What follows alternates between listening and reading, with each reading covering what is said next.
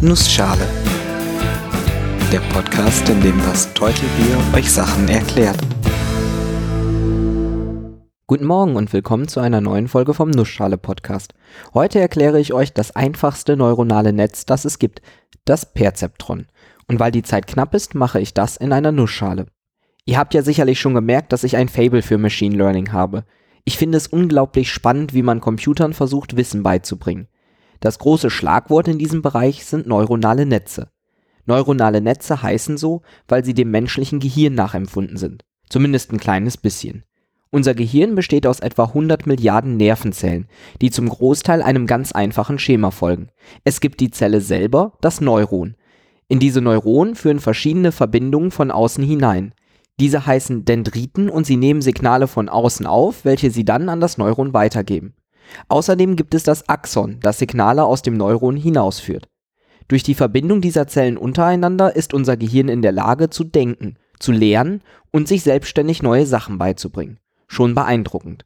Bereits in den 50er Jahren hat man sich dann gedacht, dass man diese Struktur auch in einem Computer abbilden könne, um ihm so Lernen beizubringen. Die einfachste Variante davon ist das sogenannte Perzeptron. Ein Perzeptron ist quasi das Äquivalent zu einem Neuron, es hat mehrere Eingänge und einen Ausgang.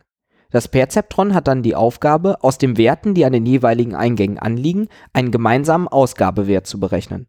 Auch das ist möglichst simpel gehalten. Jedem Eingang wird ein Gewicht zugeordnet. Dieses Gewicht wird dann mit dem Eingangswert multipliziert und alle Werte für die Eingänge, die dabei herauskommen, werden aufaddiert. Und daraus ergibt sich die Ausgabe. Machen wir mal ein einfaches Beispiel.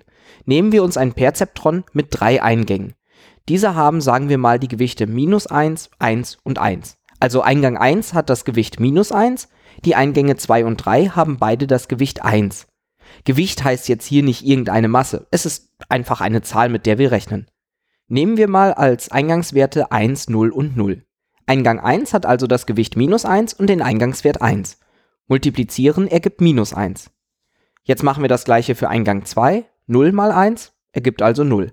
Eingang 3 hat ebenfalls 0 mal 1, also 0.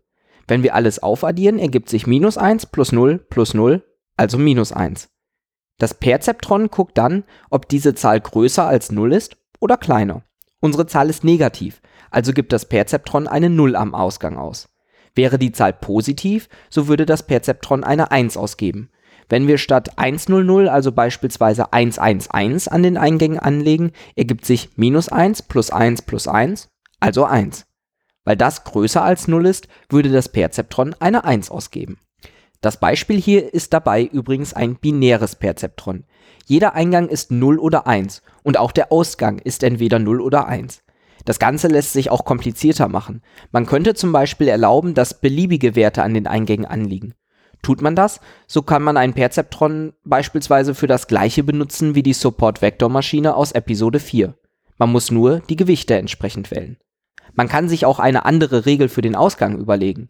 Anstatt zu sagen, dass man bei größer 0 eine 1 zurückgibt und sonst 0, könnte man auch einfach die Summe direkt zurückgeben oder eine beliebige andere Funktion. Okay, nicht ganz beliebig, ein paar Regeln gibt es schon. In dieser Episode bleibe ich aber einfach beim binären Perzeptron. Auch darüber kann man schon genug erzählen. Nochmal das bisherige zusammengefasst. Wir haben Eingänge, die entweder 0 oder 1 sind. Jeder Eingang hat ein Gewicht, das eine beliebige Zahl sein kann. Mit diesem Gewicht wird der Eingangswert multipliziert und das Ganze dann für alle Eingänge aufsummiert. Ist die Summe größer als 0, ergibt der Ausgang 1 und ansonsten 0. Aber was hat das Ganze jetzt mit Lernen zu tun? Ziel des Perzeptrons ist es, aus den Eingabedaten eine Ausgabe zu berechnen, so wie es auch ein einzelnes Neuron bei uns im Gehirn macht. Steckt man anschließend ganz viele Neuronen bzw. Perzeptronen aneinander, kann man aus komplexen Eingängen, zum Beispiel dem, was unsere Augen sehen oder unsere Ohren hören, Ausgaben erzeugen. Zum Beispiel einen Befehl an unsere Muskeln, vor dem wegzurennen, was wir gerade sehen. Und um dieses richtige Verhalten anzutrainieren, muss man die Gewichte von jedem einzelnen Perzeptron verändern. Ziel ist es dabei, Gewichte zu finden, die bei allen Eingaben die richtige Ausgabe zurückgeben. Dieser Prozess ist das, was wir als Lernen bezeichnen. Um genau zu sein, betrachten wir überwachtes Lernen. Überwachtes Lernen funktioniert so, dass man sich ein Beispiel anguckt, wo man die Eingaben hat, aber auch den richtigen Ausgang kennt. Für binäre Perzeptrons gibt es eine einfache Lernregel. Macht das aktuelle Perzeptron im aktuellen Beispiel, das wir uns anschauen, die richtige Ausgabe, wird gar nichts verändert und das nächste Beispiel angeguckt. Macht das aktuelle Beispiel einen Fehler, gibt es zwei Möglichkeiten. Entweder das Perzeptron gibt eine 1 aus, obwohl eine 0 richtig wäre, dann werden alle Gewichte verkleinert, wo eine 1 anliegt. Gibt das Perzeptron aber eine 0 aus, obwohl 1 richtig wäre, so werden alle Gewichte, wo eine 1 anliegt, vergrößert. Danach guckt man sich wieder das nächste Beispiel an. Irgendwann wird das Perzeptron dann konvergieren. Das bedeutet, dass alle Beispiele richtig erkannt werden. Man ist quasi fertig mit dem Lernen und das Perzeptron macht genau das, was wir von ihm wollen. Yippie! Leider funktioniert dieser Lernprozess nur, wenn es auch möglich ist, dem Perzeptron das gewünschte Verhalten beizubringen. Manche Sachen sind leider einfach zu komplex, als dass ein einzelnes Perzeptron erlernen kann, was man von ihm möchte. Aber auch dafür gibt's Abhilfe. Man macht einfach das gleiche wie unser Gehirn. Wir nehmen nämlich nicht nur ein Perzeptron, sondern viele. Tut man das, nennt man das Ganze ein Multilayer Perceptron, also mehrlagiges Perzeptron. Dazu nimmt man einfach die Eingänge, die wir benutzen wollen, und legt sie an mehrere verschiedene Perzeptronen an. Jedes dieser Perzeptronen berechnet einen Ausgabewert. Und die Ausgaben all dieser Perzeptronen sind dann die Eingabewerte für ein weiteres Perzeptron. Man nennt die ersten Perzeptronen die Eingangsschicht und die letzten Perzeptronen die Ausgangsschicht. Das Ganze kann man auch noch weiter ausbauen, indem man zwischen diesen beiden Schichten noch mehr Schichten einführt. Diese nennt man dann Hidden Layer. Selbst ohne Hidden Layer ist es aber schon möglich, alle logischen binären Funktionen von einem Multilayer-Perzeptron lernen zu lassen. Leider ist der Lernprozess in so einem mehrschichtigen Perzeptron wesentlich komplizierter, da die Werte vom Ausgang von viel, viel mehr Gewichten abhängen als nur bei einem einzelnen Perzeptron. Aber auch hierfür hat man Lösungen gefunden, zum Beispiel die Backpropagation-Lernregel.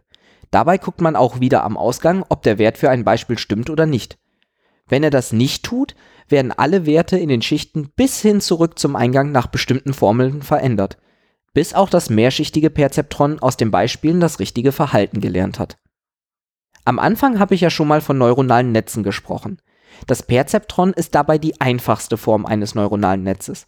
Man nennt es auch ein Feed-Forward-Netz, weil Werte immer von der Eingangsschicht durch gegebenenfalls Hidden Layers bis hin zur Ausgangsschicht geschickt werden und nicht wieder zurückgeführt werden. Würde man das tun, so ergäben sich noch kompliziertere neuronale Netze. Aber auch das wird heutzutage im Machine Learning angewendet. An die komplexen Verbindungen, die Neuronen bei uns im Gehirn eingehen, kommen aber selbst aktuelle neuronale Netze nicht heran.